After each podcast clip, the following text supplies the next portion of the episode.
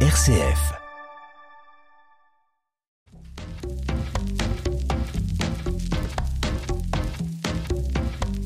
Vous avez encore des choses à nous dire, n'est-ce pas? On est, on est, on est champion. Gardez le moral. Eh bien bonjour à toutes et à tous, envie de laisser un peu reposer vos oreilles après la fête de la musique Eh bien pour une heure de culture et de détente au calme, c'est ici. Alors à l'affiche aujourd'hui, un prêtre dont on s'aperçoit qu'il était une femme au moment de son décès. C'est Magnificat avec Karine Viard et François Berléand. Valérie de Marnac nous dira ce qu'elle en a pensé dans les sorties ciné de la semaine. Et puis vous recherchez des fleurs bien adaptées à votre jardin pour le printemps prochain Eh bien c'est le moment de penser à récolter les graines. Pourquoi et comment? Les conseils de Pascal Dans le rendez-vous jardinage du jeudi. Jardin, fleurs, légumes, arbres, mais aussi abeilles, castors dauphins, autant de rencontres originales auxquelles nous entraîne notre invité du jour et vous ne serez pas déçus du voyage. Bonjour Alice Dorgeval. Bonjour Vincent. Merci d'avoir fait escale dans notre studio. Alors Alice Dorgeval, vous êtes journaliste spécialisée dans la presse de voyage, mais pas besoin de partir aux quatre coins de la planète pour se reconnecter à la nature. Et vous le prouvez avec Escapade vers le vivant. C'est un ouvrage qui est paru chez Gallimard et qui nous emmène sur les traces du loup en Vercors jusqu'aux Alpilles sur la piste de l'Albeille Noire, en passant par les, les dauphins au large de Cancale. Des expériences à vivre avec des guides passionnés et passionnants. Tout nature et plus que découverte avec Alice Dorgeval. C'est parti. Tout avec Vincent Bellotti.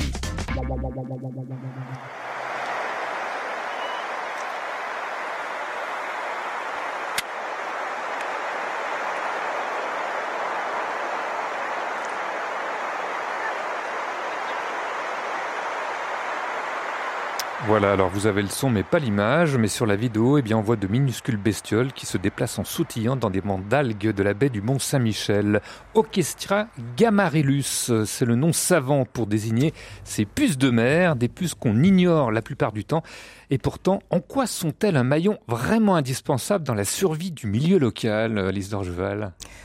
Oui, alors c'est effectivement c'est un minuscule animal qui fait à peine la longueur d'un ongle de pouce, mais euh, comme vous le dites très bien, c'est euh, un symbole de la très riche biodiversité. Et moi, je suis allée à sa rencontre dans la baie du Mont Saint-Michel à marée basse, en compagnie euh, d'un guide euh, qui s'appelle Yannick Daniel et qui m'a expliqué en fait le rôle écologique de ce petit animal. L'orchestia, en fait, elle va nourrir à marée haute les bancs de poissons et en particulier les bars et en particulier les bars juvéniles. Donc, elle a un rôle euh, dans la chaîne alimentaire. Elle a un rôle éminemment important dans le maintien de l'équilibre de l'écosystème. Et, l'intérêt, en fait, euh, pour moi, lors de cette visite, c'est qu'elle m'a appris, en fait, à changer de focale. Euh, J'avais en ligne de mire le Mont Saint-Michel, qui est patrimoine mondial de l'UNESCO, merveille du monde, 3 millions de visiteurs par an, et on regardait, en fait, l'infiniment petit. Oui, c'est vraiment, vraiment un changement de, de focale, comme vous dites. Puce des mers, l'un des, des exemples de redécouverte qu'on peut faire dans votre livre. Alors, on va y revenir, mais d'abord deux mots sur vous, Alice Torgeval, vous êtes née à Paris. Euh, comment une Parisienne pure souche s'est-elle intéressée avec autant de passion au voyage et puis surtout à tout ce qui touche la nature? Oui, alors je, suis née en ville, j'ai grandi en ville, euh, tout en adorant la nature. C'est vrai que ça peut être paradoxal, mais c'est ainsi, je suis ainsi faite. Euh, les balcons de l'appartement familial étaient toujours verdoyants et euh, mon appartement à Paris, aussi modeste soit-il, regorge de plantes. Donc pourquoi je ne sais pas, c'est ainsi et effectivement ça m'a mené euh, à faire ce voyage-là. Ouais. Euh, ce livre, euh, Escapade vers le vivant, comment est-ce qu'il est né? Ah, c'est un long parcours. Comme vous l'avez dit, je suis une voyageuse. J'ai passé ma vie à voyager. J'avais, je suis tombée dans le voyage jeune. J'ai eu, j'ai eu cette chance-là. Après, j'ai, après le bac, j'ai acheté un sac à dos et le virus du voyage ne m'a plus quitté. ça a été, le rythme s'est accéléré quand je suis devenue euh, journaliste de voyage. Euh, ça a été 15 années euh, vraiment passionnant de découverte autour du monde. Et puis il y a eu le confinement.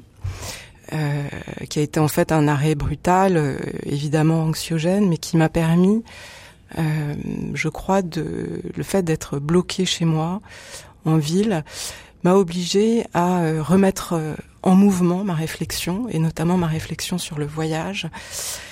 Je crois que ça m'a forcé à changer de posture. Évidemment, la crise écologique m'a m'a interpellé dans cette comme, remise comme beaucoup, en question. Comme beaucoup d'entre nous, on en parlera tout à l'heure, oui, oui, effectivement. Je n'étais plus alignée à mes envies, et euh, mais c'est là le paradoxe, que je n'avais pas du tout l'intention de m'arrêter de voyager.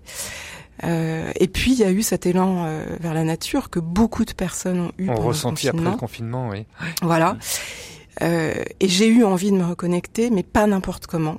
Je lisais beaucoup à cette époque euh, les écrits de Baptiste Morisot, par exemple, ou de Vinciane Després. Euh, J'avais envie de me reconnecter pas euh, comme l'être humain dominant et conquérant euh, qu'on connaît bien, mais plutôt euh, comme euh, un individu faisant partie euh, d'une maison commune, intéressé par trouver de nouvelles alliances avec nos cohabitants que sont euh, les végétaux, les animaux. Donc c'est ce voyage-là que j'ai eu envie de faire.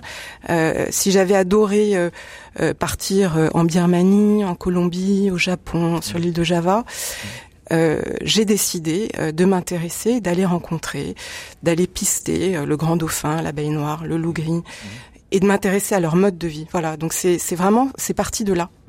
En quoi justement ce guide, enfin ce livre est, est différent d'un simple guide de tourisme et d'adresses hein, Vous en donnez beaucoup d'ailleurs des adresses dans, dans cet ouvrage. En, en quoi c'est différent d'un guide pour citadins en mal de verdure? Oui, parce que euh, c'est vraiment ce qui m'a intéressé, c'était de comprendre. J'avais besoin de comprendre en fait euh, pourquoi cette de quelle manière j'avais été coupée de la nature, euh, non pas par mon éducation, mais par le simple fait euh, d'être euh, une femme au XXIe siècle, vivant en ville. Et j'avais besoin, en fait, j'avais besoin de mettre des mots, de me mettre des images. Pourquoi? Est-ce que quand on m'annonce bah, à la radio que 80% des insectes ont disparu en 30 ans, c'est pour moi c'est si peu concret. Euh, J'avais envie, be- j'avais besoin de mettre sur le une terrain réali- ouais. oui, de, de- de- vraiment de mettre euh, du concret et, Mm. et, et, et, et de me reconnecter à ça. Et puis, je dois dire que j'étais vraiment, et je vous l'ai dit tout à l'heure, j'ai été très inspirée par cette littérature sur le vivant qui qui appelle à reconsidérer notre lien à la nature et euh, à nous faire changer de place en fait, euh, euh, en nous reconnectant par nos sens, nos émotions. Euh, donc oui, ça n'est pas un guide euh, euh, seulement pratique, même si euh, tout ce que j'ai fait peut être fait. Euh, il y a des adresses, il y a des numéros de téléphone, etc. Euh, mais il y a cette dimension un, un peu philosophique. euh, voilà. Alors, il y a 10 destinations que vous proposez, et d'ailleurs, euh, ça se passe qu'en France, parce qu'il n'y a pas besoin d'aller aux quatre coins de la planète. hein. Là aussi, c'était l'un de vos objectifs. Pas besoin de parcourir la planète pour découvrir et se reconnecter à la nature. Ça va du golfe de Saint-Malo à la Provence, en passant par le Cher, le Perche ou encore la Brenne, y compris même autour de Paris. On va se mettre en route et on va commencer par le lieu qui débute justement votre livre. Ah, Messieurs, dames, venez, en fait, je vais vous demander de, de reculer tous. Ah bah ça peut être euh, dangereux, bien sûr, hein, c'est agressif, c'est un animal qui est sauvage, donc... euh, Bah oui, mais regardez, nous on est beaucoup trop proches aussi. On est trop près aussi. Bah ouais, bien sûr, il faut qu'on recule. Normalement c'est 300 mètres, vous voyez, il faudrait que tout le 300 monde, ouais, faudrait que tout le monde parte comme ça. Bah du coup, tu vois, j'ai mon petit sifflet. Ça, ça permet de... C'est bien. C'est magnifique ici. Super beau. Voilà un petit coup de sifflet pour rappeler de pas trop s'approcher. C'est celui que donne Maxime Marzy, guide naturaliste que vous avez rencontré pour une expédition en baie de Somme, là où s'ébattent des phoques et des veaux marins. Pourquoi laisser de la distance entre eux et nous? Est-ce que c'est simplement une question de sécurité, Alice d'Orgeval? Ah, évidemment, euh, pas du tout. En fait, c'est c'est respecter leur territoire. C'est euh, c'est euh, C'est aussi pour éviter que les, les, les mères euh, aient peur Oui. et abandonnent, Alors- leurs enfants aussi, enfin leurs, leurs Eff- petits. effecti- ouais, ouais. Effectivement, il y a ce, il y a cet aspect très concret qui fait que, euh, qu'en fait, euh, il faut imaginer qu'on est euh, sur la grève et qu'il y a des, même des, des, des petites dunes et que quand on avance en fait vers la mer pour aller les voir, on ne se, on, on peut ne pas se rendre compte que juste derrière euh, la, la, la dune ou la petite falaise de, de Mhm. sable, il peut avoir une mère avec son petit. Et la caractéristique des, des, des femelles phoques, c'est d'abandonner. Quand elles ont peur, elles se, elles, eh ben, elles s'en vont en fait. Donc elles laissent leur petit. Et, euh, et là, donc, euh, il y a de grandes chances en fait que le petit euh, Mhm. ne s'en sorte pas. Donc, euh, donc oui, euh, sans, sans le vouloir, on peut euh, arriver arriver à ce type de situation. Et donc les guides sont extrêmement prudents, enfin certains. Mmh. Euh, et, et c'est bien pour ça aussi que j'ai choisi euh, Maxime Marzi que j'ai suivi en médecine parce que oui et son petit sifflet. On n'a pas eu besoin de le sortir quand moi j'ai fait la sorte l'expérience avec lui, mais mais oui voilà il y a, y a, ce point là qui est très important. Qu'est-ce que vous avez découvert d'autre en dehors de ces animaux, un phoque gris et vos marins Qu'est-ce que la baie de Somme a à nous apprendre et que vous avez découvert en, en quelques mots, Alice Dorgeval? Bah en fait, justement, c'était tout ça, tout, tout l'intérêt de cette sortie. Euh, donc, il faut imaginer la baie de Somme, cette, à l'échelle de la France, c'est le, c'est le, grand espace, c'est euh, euh, l'appel du sauvage, euh, et, et, et, on est et on rentre dans un univers qui n'est maintenant c'est un territoire, le territoire des autres, comme Maxime Marzi le dit très bien. Euh, et donc, on, on va rentrer sur chez, chez des, on, on, va arriver sur un territoire qui est celui euh, des, des, des, oiseaux migrateurs euh, où on arrive comme un euh, comme un voisin, comme un presque comme un étranger. Alors qu'est-ce que vous faites quand vous arrivez chez votre voisin? Vous vous ruez pas tout de suite sur le déjeuner. Vous allez vous intéresser à lui, vous allez lui poser des questions, vous allez lui demander comment il va. et ben là on fait pareil, c'est-à-dire que avant on, ne se rue pas vers les vers les phoques qui sont un peu le l'animal d'appel entre guillemets de la baie de Somme. On va retirer ses chaussures, on va faire attention où l'on marche, on va écouter, regarder, euh, changer de focale encore une fois, s'intéresser à la vasière par exemple, qui est euh, cet écosystème qui fait que la baie de Somme est une halte, une, principale halte en France pour les, oiseaux migrateurs. Euh, bref, euh, on, va apprendre des codes de bon voisinage et donc c'est vraiment ça qu'on apprend avec Maxime Marzi, c'est de se comporter en bon voisin avec les autres espèces vivantes. Mmh. On va continuer à parler de partir comme ça à l'aventure et ça sera juste après une première page musicale que vous avez choisie pour nous, comme c'est la tradition dans cette émission. Et c'est Spring Free de Max Richter dans les quatre saisons recomposées de, Vivaldi. Est-ce que vous pourriez nous expliquer ce, ce choix, Alice Orgeval Bien sûr. Alors, c'est, euh, en fait, c'est le printemps. C'est une réinterprétation euh, par Max Richter de, du printemps de Vivaldi. Donc, c'est très joyeux. Et euh, moi, je vois que ma fille, qui, qui est petite, qui a 4 ans, elle s'approprie naturellement cette musique. C'est presque comme une évidence.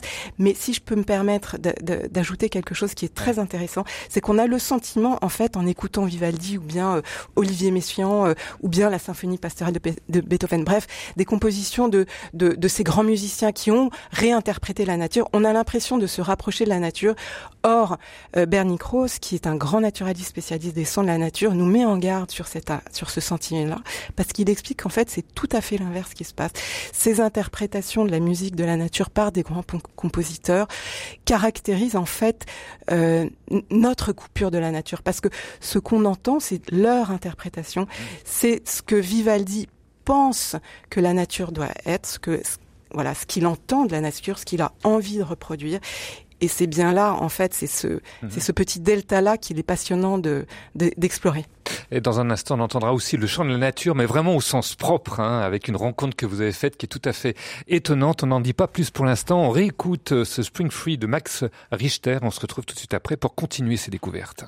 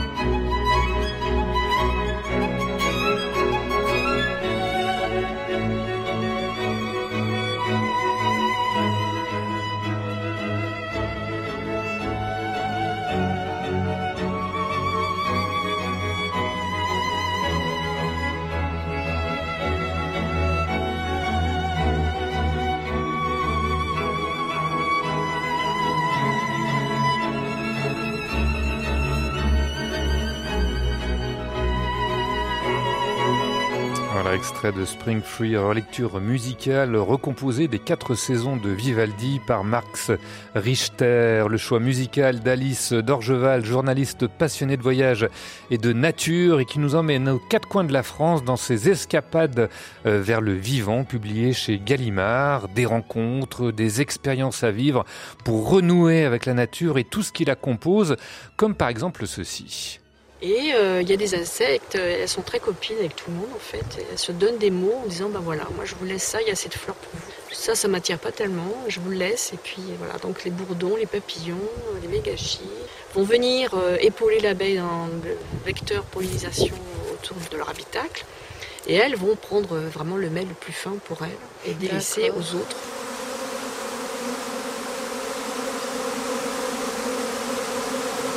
Voilà des vrombissements d'abeilles, mais pas n'importe lesquelles, les abeilles noires, celles dont s'occupe Sophie Berton, apicultrice dans le massif des Alpilles. Alors c'est plus qu'une apicultrice d'ailleurs, on pourrait presque parler d'une sorte de femme passerelle hein, pour mieux comprendre ce lien unique qui nous lie à ces insectes, jusqu'à mettre les mains dans une ruche.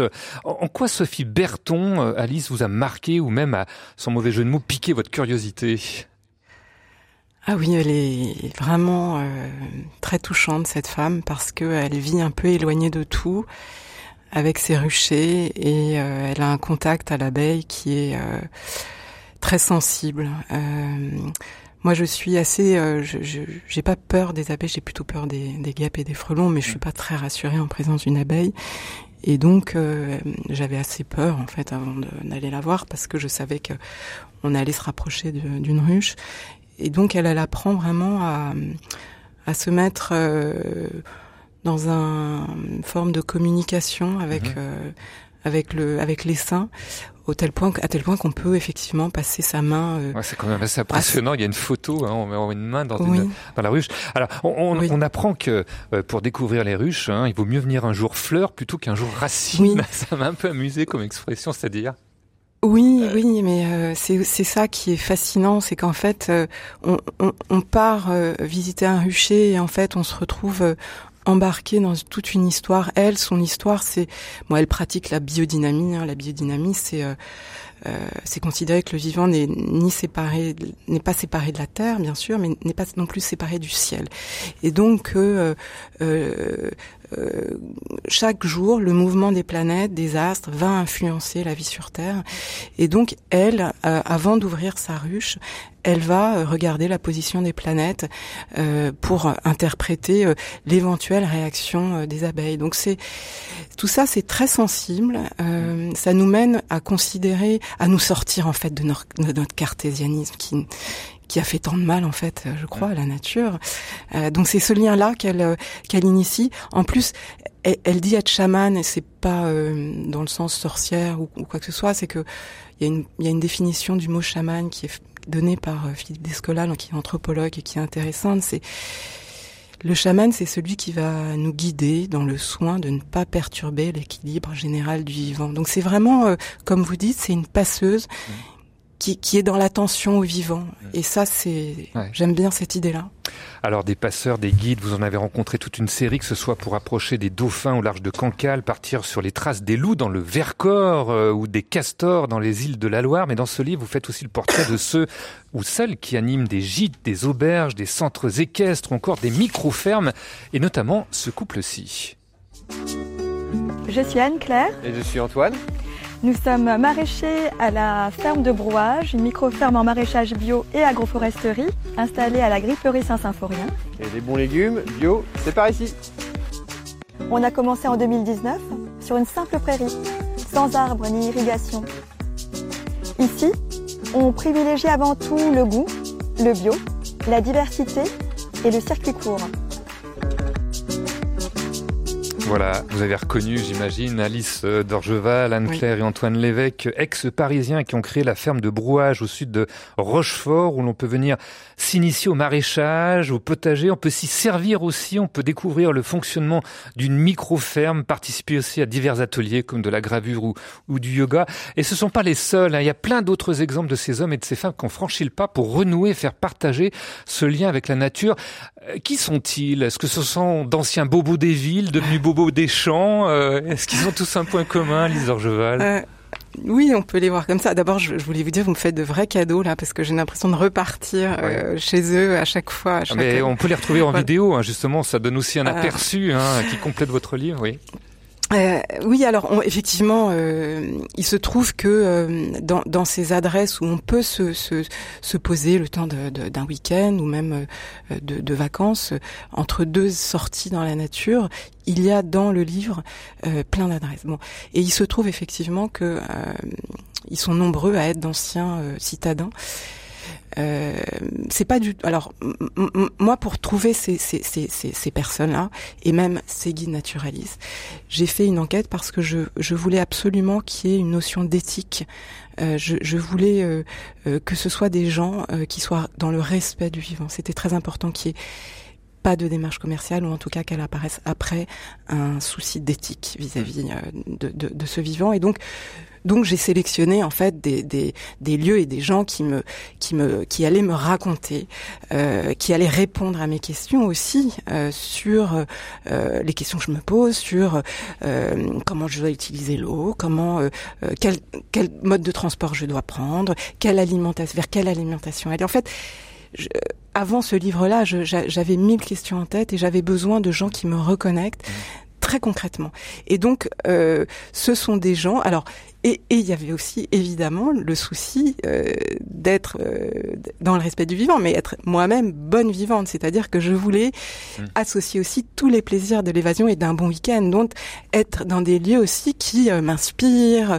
Euh, donc voilà, donc bon, bah, il se trouve que euh, euh, dans cette sélection, il y a pas mal d'anciens citadins, mais finalement, euh, ce n'est pas tout à fait un hasard, puisque eux-mêmes se sont posé les questions que je me pose avant de partir. et leurs réponses correspondent euh, à des façons de faire lien avec les vivants qui me passionnent. Voilà, donc c'est euh, euh, oui, voilà.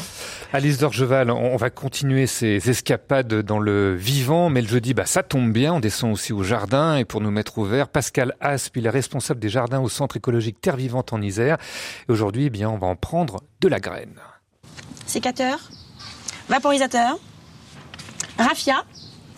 Voilà tout doux, tout ce jardin. Bonjour Pascal. Bonjour. Alors Alice, je ne sais pas si vous connaissiez le centre écologique Terre Vivante. Est-ce que ça vous dit quelque chose?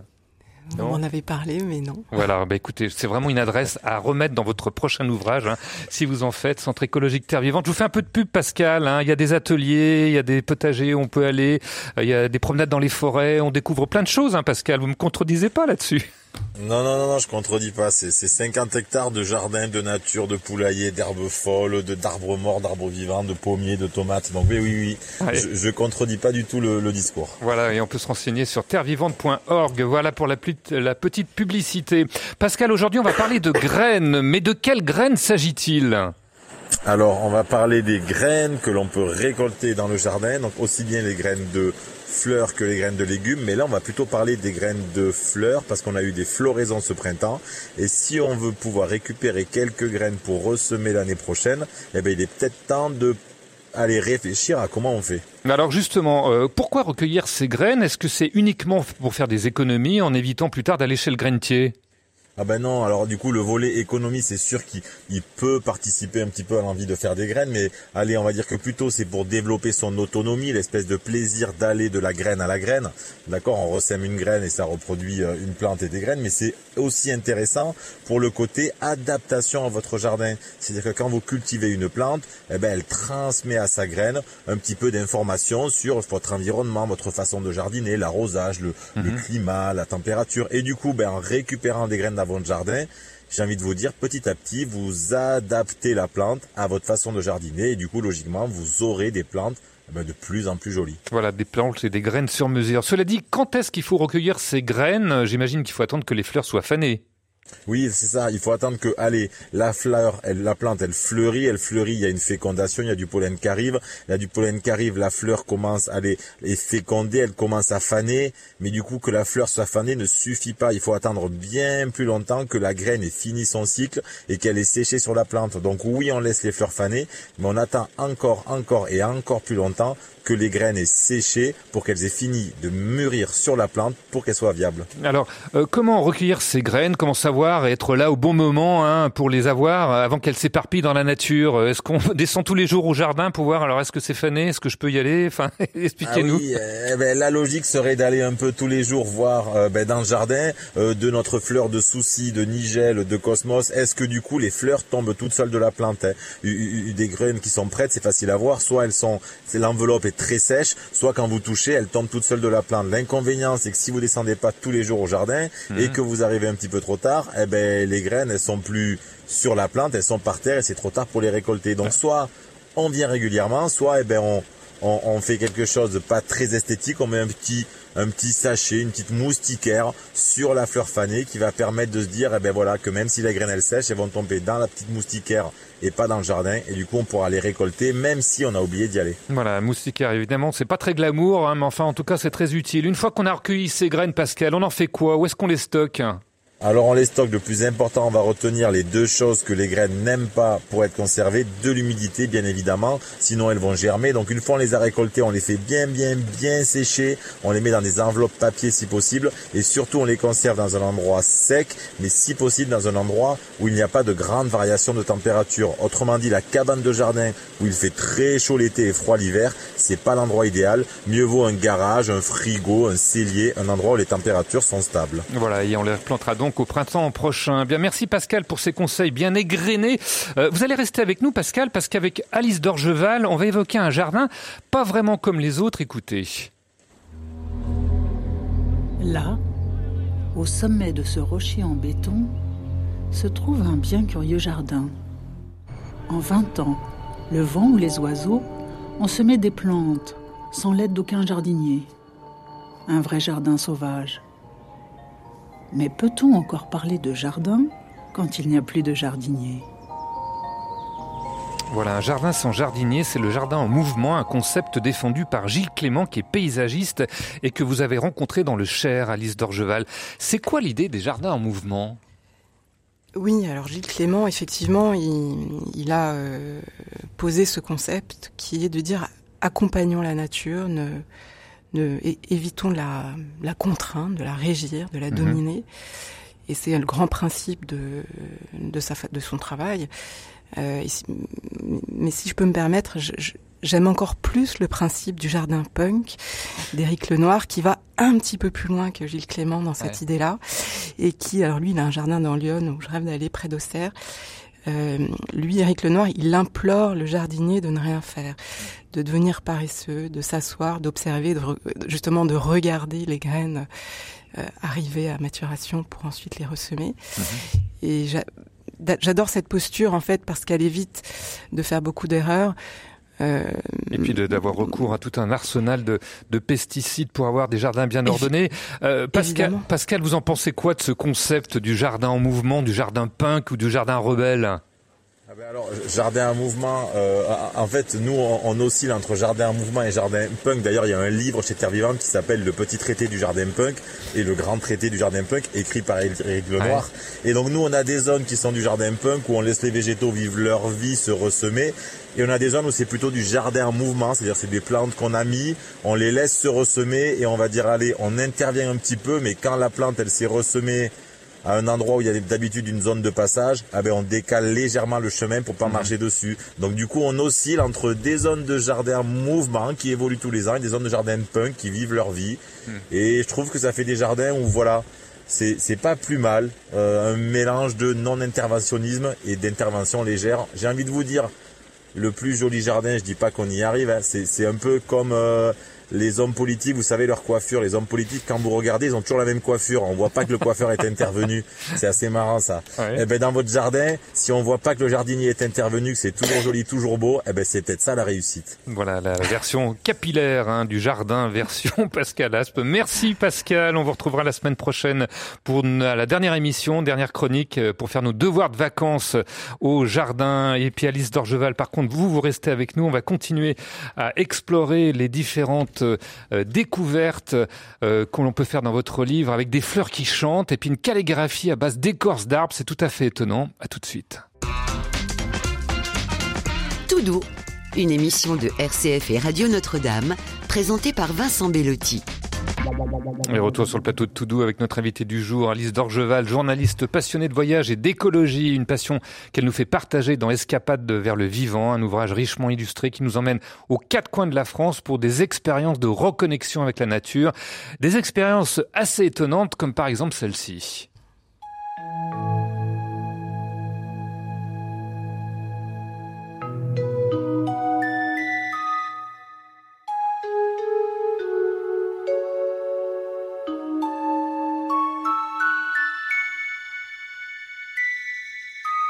Alors, ce que vous entendez, c'est pas l'œuvre d'un compositeur en électronique, mais un chant, celui de camélias. Capter le chant des camélias, mais aussi d'autres végétaux comme des fougères, eh bien, c'est la démarche entreprise par Jean Toby et son épouse Frédéric. C'est à Gaujac, à 20 km d'Orthez, dans le sud-ouest. Vous l'avez rencontré, Alice. Euh, comment est-ce qu'on arrive à saisir le chant d'un camélia? Ça paraît quand même assez incroyable.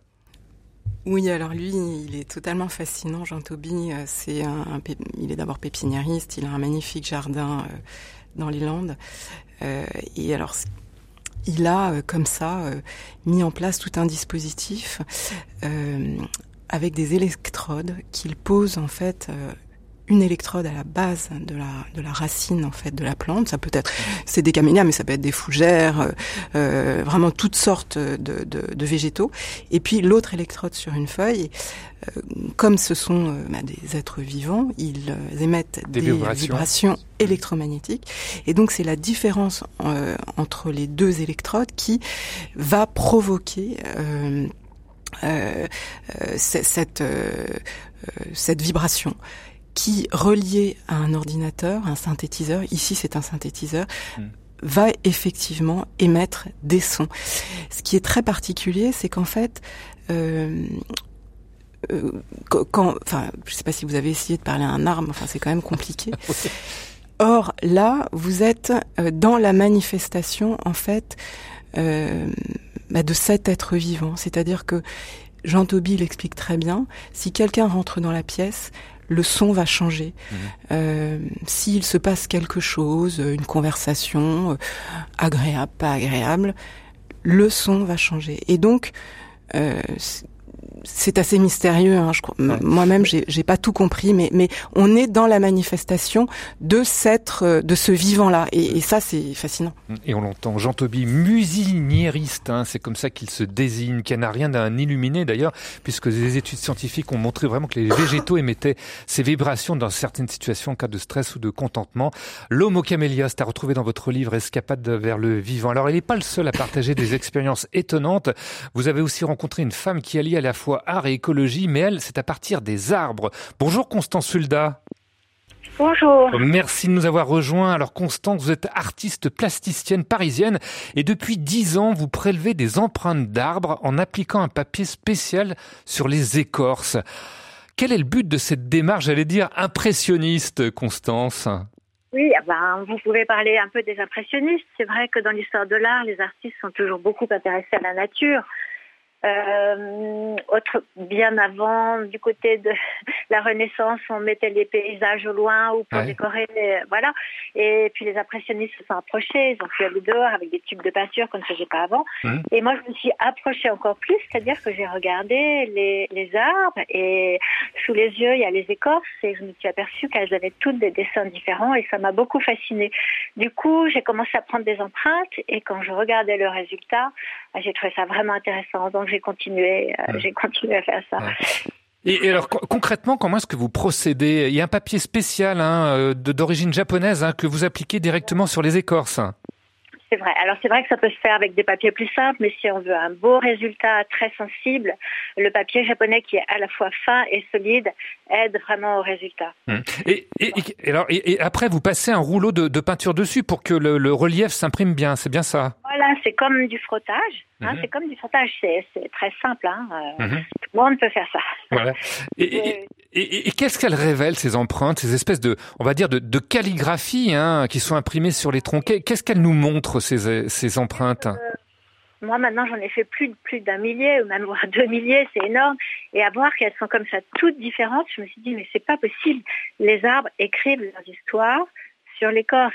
En fait, c'est la partie qui est entre eux et nous, l'écorce. Hein. Mhm. Voilà, c'est pour nous, c'est celle qui est visible, celle qu'on peut lire. Et donc, euh, j'ai pas encore trouvé euh, la grammaire, mais euh, je, pense que c'est très très intéressant de pouvoir dire ce que écrivent les arbres sur leurs écorces. Mhm.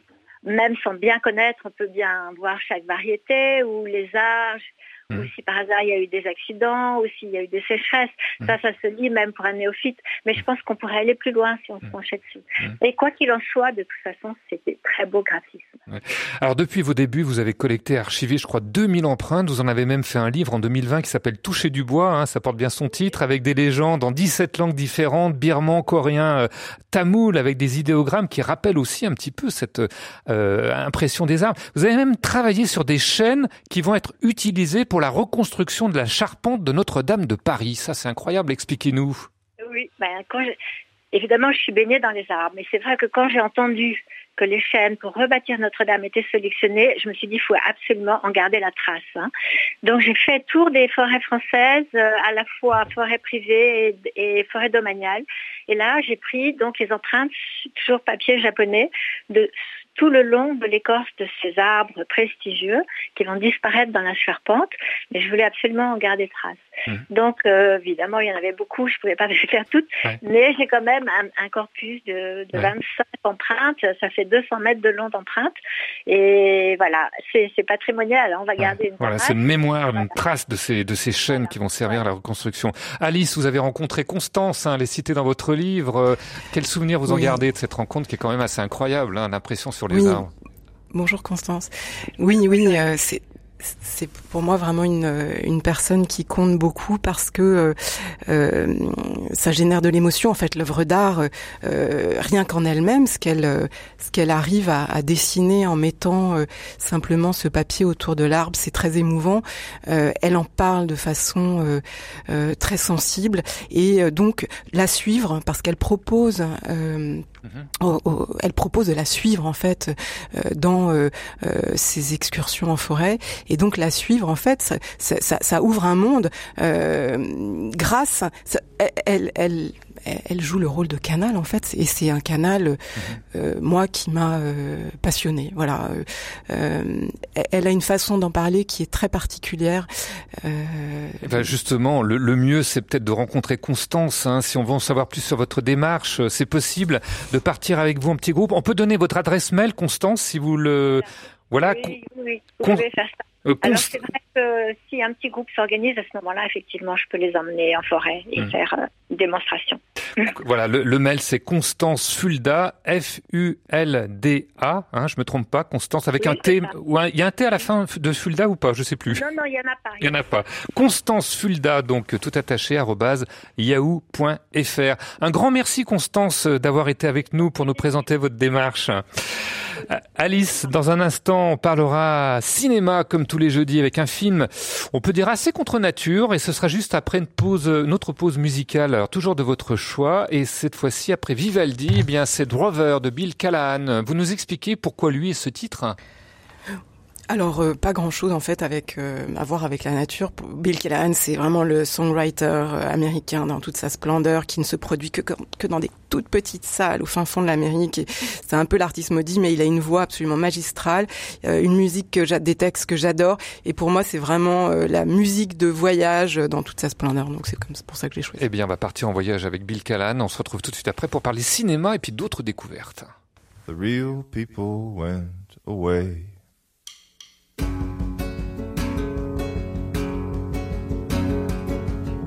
I'll find a better way someday. Leaving only me and my dreams, my cattle.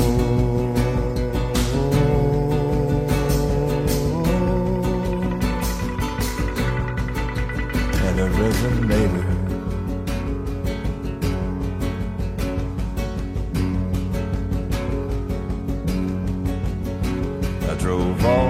The beasts down right under your nose. Lumbering, footloose power, the bull and the rose. Don't touch them. Don't try to hurt them.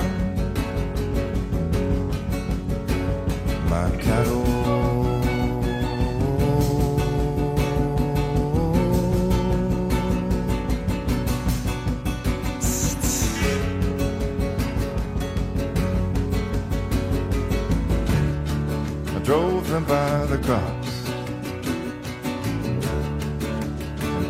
Crops were lost. I consoled myself with rudimentary thoughts. And I set my watch against the city clock. It was way off. Yeah, one thing about this wild, wild country takes a strong, strong, it breaks a strong, strong mind. Yeah, one thing about this wild, wild Rover de Bill Callahan, le choix d'Alice Dorgeval, journaliste qui nous emmène dans ses escapades vers le vivant, toute une série d'expériences et de rencontres à vivre un peu partout en France pour se reconnecter avec la nature au sens large. Alors le jeudi, Alice, on parle aussi de cinéma. Et pour nous éclairer dans nos choix, eh bien notre guide maison, c'est Valérie de Marnac. Et aujourd'hui un film au sujet, on va dire, plutôt délicat. Attention, moteur! Annonce Ne l'oublie pas, un grand pouvoir implique de grandes responsabilités. Coupé Tout doux, le film de la semaine. Et bonjour Valérie. Bonjour Vincent, bonjour à tous. Alors cette semaine, vous avez vu pour nous le film Magnificat de Virginie Sauveur, une enquête pas banale sur un vieux prêtre dont on découvre à sa mort qu'il s'agissait en réalité d'une femme. Voilà, alors c'est le, le point de départ du film hein, qui va évidemment euh, déstabiliser tout le, l'entourage du, du, prêtre, à commencer par son évêque qui est appelé en, en urgence. Il est incarné par euh, François Berléand, qui est vraiment très juste hein, dans ce rôle pas simple à, à, tenir. Il lui donne une, une vraie épaisseur humaine et psychologique qu'on imagine assez proche hein, de, la réalité de, ces pasteurs amenés à gérer parfois des situations de crise euh, dramatiques. Alors au départ, il va plutôt vouloir étouffer l'affaire, la, hein, alors que Charlotte, qui est la, chancelière du diocèse et qui est jouée par euh, Karine Viard, veut comprendre ce qui s'est passé, comment ils ont pu euh, collectivement en arriver là. Elle commence donc sa propre enquête avec un besoin viscéral de découvrir la vérité. Je suppose que c'est à vous que je dois remettre ceci. Qu'est-ce que c'est? Certificat de décès. Ah, il y a une erreur. Non. Vous pouvez vérifier C'est une femme. Madame la chancelière, si le Vatican découvre que nos séminaires sont infiltrés par des femmes, ce serait l'apocalypse, non? Faudrait creuser un peu, quand même, non? Pascal Fouché. Né sous X. C'était un petit garçon euh, particulier. Pourquoi elle vous a demandé de révéler la vérité Dans l'espoir qu'il se passe quelque chose? Vous croyez au Père Noël? Vous croyez bien que Marie était vierge Pour un médecin, vous pensez bien que c'est dur à avaler Vous avez interrogé Mathilde? C'est elle qui tenait l'appareil. Elle aurait rejoint la communauté gitane. Ça fait des années que je te demande où est mon père. Et là, t'es en train de me dire que tu te casses le cul toute la journée à retrouver les origines d'un curé. Mais pourquoi tu m'aides pas moi? Voilà, extrait de la bande-annonce donc de Magnificat. C'est un film qui aborde très directement, on l'a entendu, la question de l'accès à la prêtrise pour les femmes. Oui, vous l'avez entendu, il n'y a, aucune prétention théologique puisque le film l'aborde vraiment sous forme d'une enquête à suspense et on est vraiment tenu en, haleine par l'intrigue du film du début à la fin. Il cherche plus à, ouvrir des pistes de, de réflexion qu'à apporter des, des réponses, mais il le confronte aussi à la question de la vocation et plus largement à la, la place des femmes dans les cercles de pouvoir de l'Église et C'est par moments euh, assez pertinent, voire cocasse. Le film navigue en fait entre questionnement sociétal et spirituel et aussi drame familial, hein, puisque Virginie Sauveur a ajouté une seconde intrigue, un, secret que, Charlotte garde autour de, de l'identité du père de son fils. Alors il faut préciser, Valérie, qu'il s'agit aussi d'une fiction adaptée d'un roman d'Anne-Marie Lacassagne, Des femmes en noir. Oui, c'est aussi le premier long métrage de la réalisatrice. Alors, il a évidemment quelques défauts de, jeunesse et notamment des facilités de scénario qui sont qui est un peu rapide par par moment, mais elle croit au, au, pouvoir des images et de la fiction pour toucher les esprits et pour changer les regards sur certaines réalités. Elle le fait de façon euh, pudique, avec beaucoup d'empathie pour ses personnages. Et vraiment, à aucun moment, elle cherche à, à dénigrer ou à accuser l'Église, mais plutôt à enclencher le, le débat. Voilà, et Karine Viard euh, campe un, très beau personnage de femme croyante, attachée à sa religion, respectueuse de sa hiérarchie, mais qui progressivement va se libérer de sa propre histoire. Alors un mot quand même sur l'autrice du livre initial. Elle a travaillé plusieurs années au sein d'un diocèse. Elle connaît donc bien l'Église catholique de, de l'intérieur. Exactement, ce qui donne euh, à certains dialogues beaucoup de piquant. C'est assez drôle hein, par moments, avec des répliques euh, bien vues, euh, comme sur le, culte du secret, par exemple, quand l'évêque s'inquiète du, choix de la société de pompes funèbres hein, pour l'enterrement.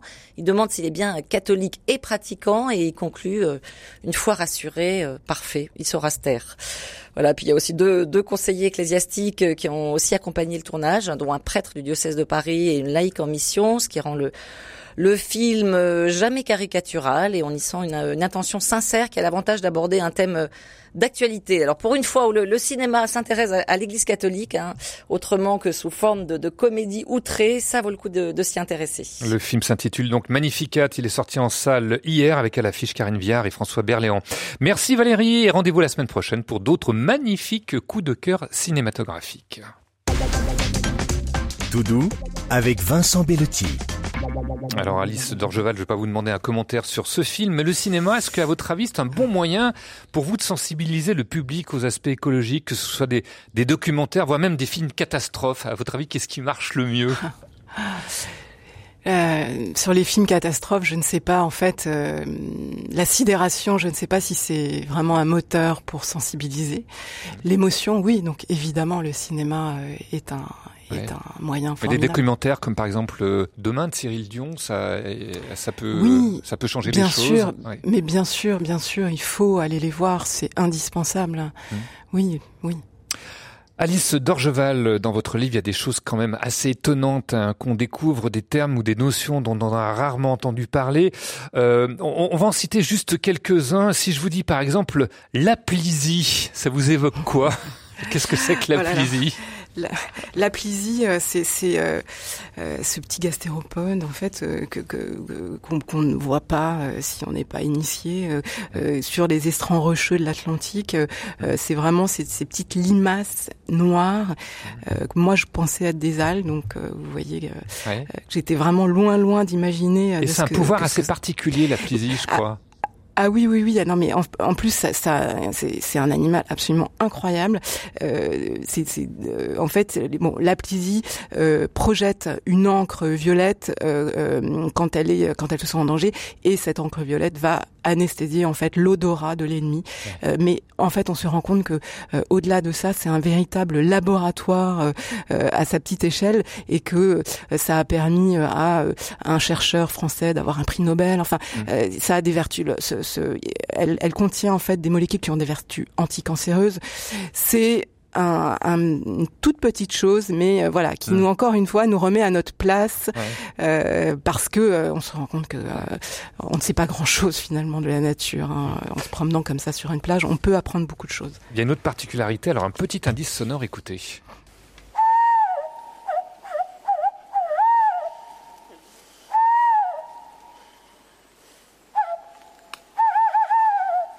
Alors, on pourrait se dire que c'est le cri d'une chouette hulotte, effectivement, sauf que c'est une imitation d'ailleurs parfaitement réussie. À qui, à qui on la doit cette euh, cette imitation? Alors, euh, je, ne sais pas si c'est lui, mais euh, si, moi, c'est lui. Hein, ah, lui. oui, oui, tout à fait. Sur une vidéo, on le voit. encore un guide absolument incroyable euh, que j'ai suivi pour euh, que j'ai rencontré pour se faire ce livre. Et donc c'est euh, Jean-Pierre Poli qui est dans le Perche. Et lui donc c'est un siffleur. Mais alors il, il c'est quelqu'un de très modeste et qui ne le dit pas forcément euh, quand on commence une balade avec lui. Et puis tout d'un coup il se met puisqu'il est siffleur à imiter avec ses mains le chant des oiseaux. Et il a comme ça un répertoire complètement dingue. donc tout d'un coup on est en pleine forêt ou à la lisière d'une forêt et il va se mettre à imiter ici la chouette hulotte et c'est ce qu'il a fait quand parce que la chouette hulotte ça devient tout de suite assez spectaculaire parce que la chouette hulotte ce qu'il explique très bien c'est que euh, elle est euh, territoriale. Donc quand elle entend quand le mâle entend euh, un, un, autre individu bah, bah, tout il arrive tout, il, il, il, débarque. Donc en fait euh, donc moi ça ne s'est pas passé. Oui en fait, c'est aussi ça le vivant, c'est qu'on ne sait ouais. pas toujours si, si on va voir l'animal, et c'est très bien d'ailleurs. En tout cas, l'animal, donc en, en l'occurrence la chouette hulotte, n'est pas venu, mais ce qui, c'est la, la grande surprise, c'est qu'en fait, c'est un autre oiseau qui est venu, qui est le G. Et le G, c'est la sentinelle de la forêt, c'est celui mmh. qui vient dire euh, ouais. attention, il y a un intrus qui prévient mmh. les autres.